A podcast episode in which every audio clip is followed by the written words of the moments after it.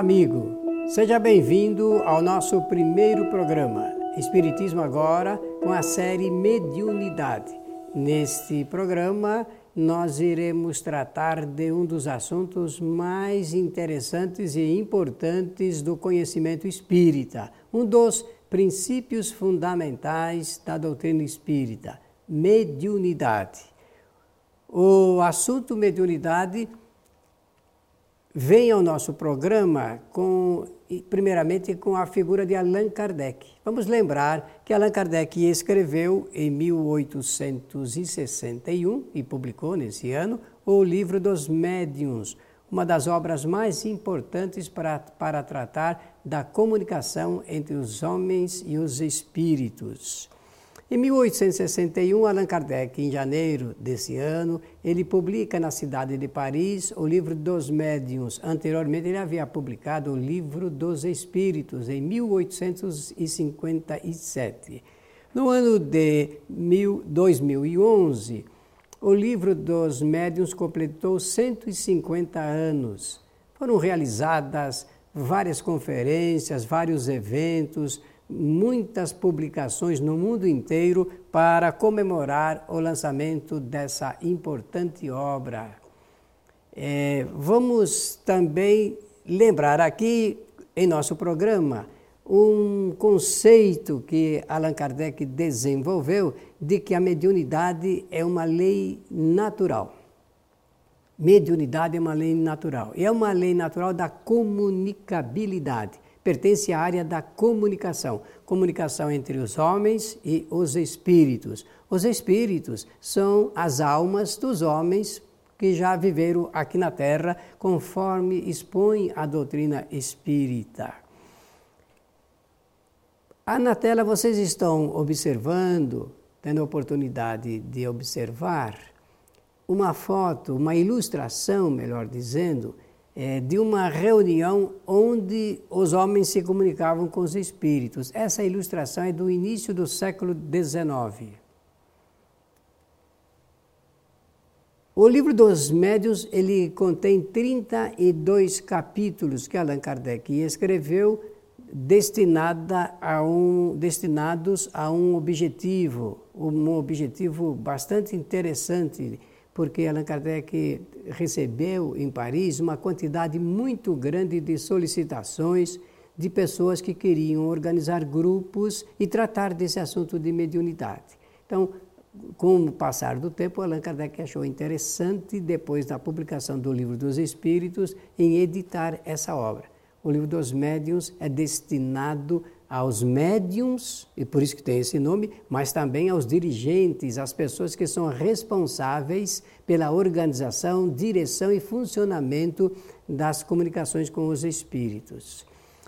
É, na abertura dessa obra, Allan Kardec vai desenvolver o tema mediunidade segundo o conceito espírita. O que é mediunidade? É uma palavra que aparece é, com certeza, para ilustrar um conceito bastante doutrinário. Ela vem de uma palavra latina, medium, e significa médium intermediário. Então, mediunidade, qualidade de, de quem é médium, de quem é médium.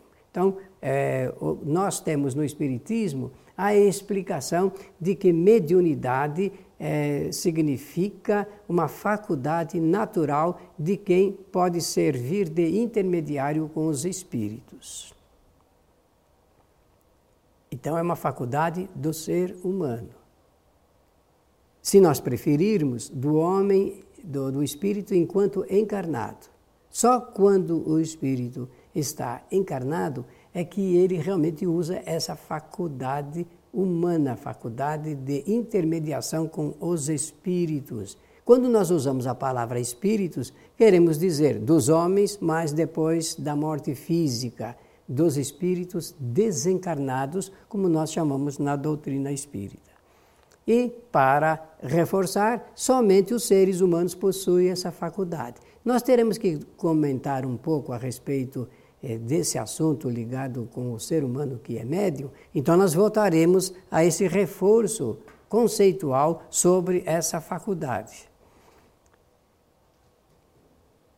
No livro dos Espíritos, quando nós abrimos o livro dos Espíritos, lá na pergunta 459, nós vamos eh, nos defrontar com uma questão escrita e apresentada por Allan Kardec muito interessante. É a questão de número 459.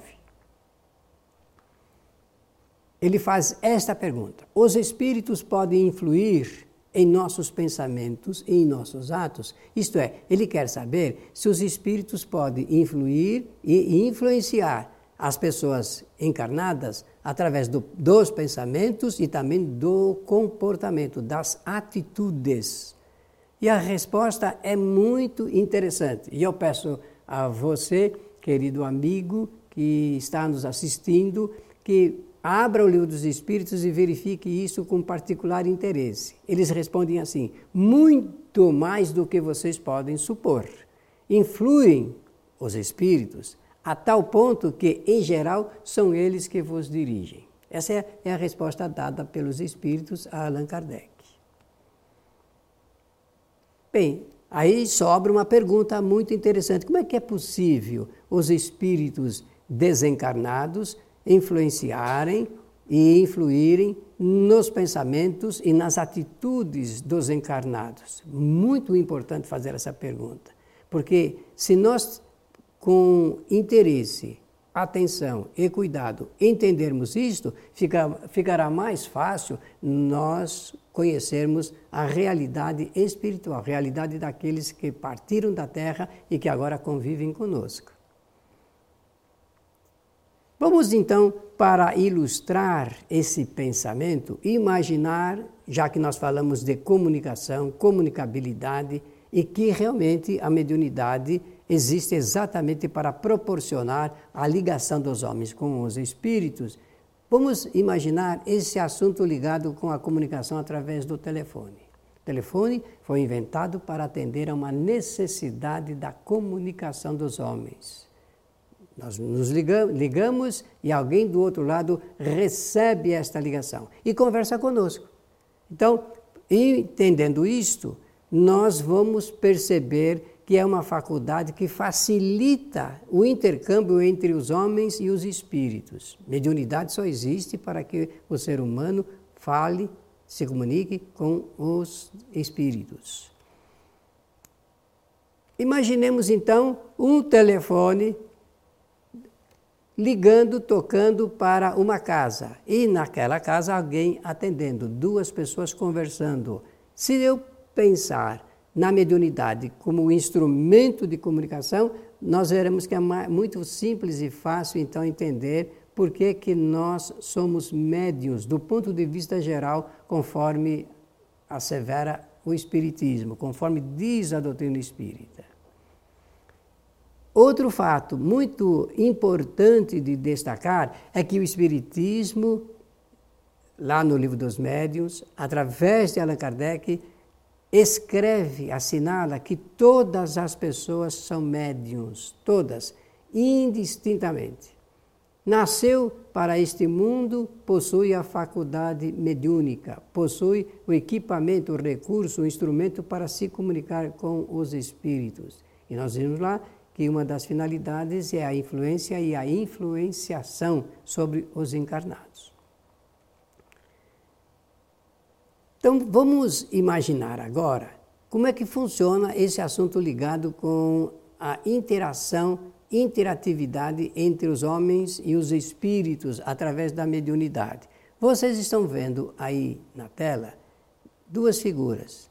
Uma ilustração que serve para ajudar a entender como é que funciona essa intermediação. O encarnado de um lado e o espírito desencarnado de outro. O espírito desencarnado, ele se aproxima pela lei de sintonia, pela lei de envolvimento, é, aproximação, sintonia, envolvimento e comunicação. Através do pensamento, o espírito, ele se liga ao médium. Através do pensamento, o espírito se liga ao médium, desencarnado com o encarnado.